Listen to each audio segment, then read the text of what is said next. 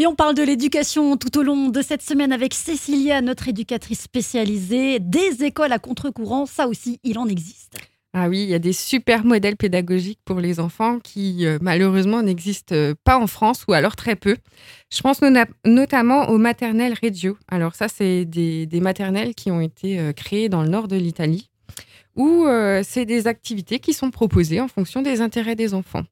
C'est un petit peu comme ce qu'on peut trouver dans les activités Montessori, c'est-à-dire que les enfants sont autonomes et ils vont pouvoir faire des fonctions en fonction de leur envie, en fonction de leur goût, en fonction de leur ressenti. Et euh, il y a aussi d'autres maternelles qu'on appelle les maternelles plein air. Donc ça, c'est ce qu'on trouve plutôt dans les modèles scandinaves. Mhm. Et c'est vrai que là, c'est pareil.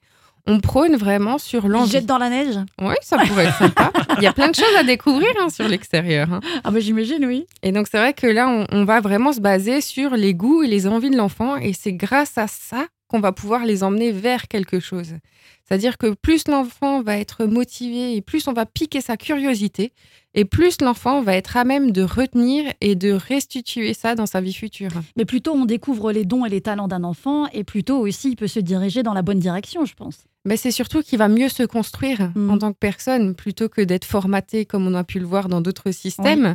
Là, l'enfant va vraiment pouvoir s'épanouir par rapport à ses propres goûts et ses propres envies. Les méthodes scandinaves, on en parlera un petit peu plus demain, Cécilia.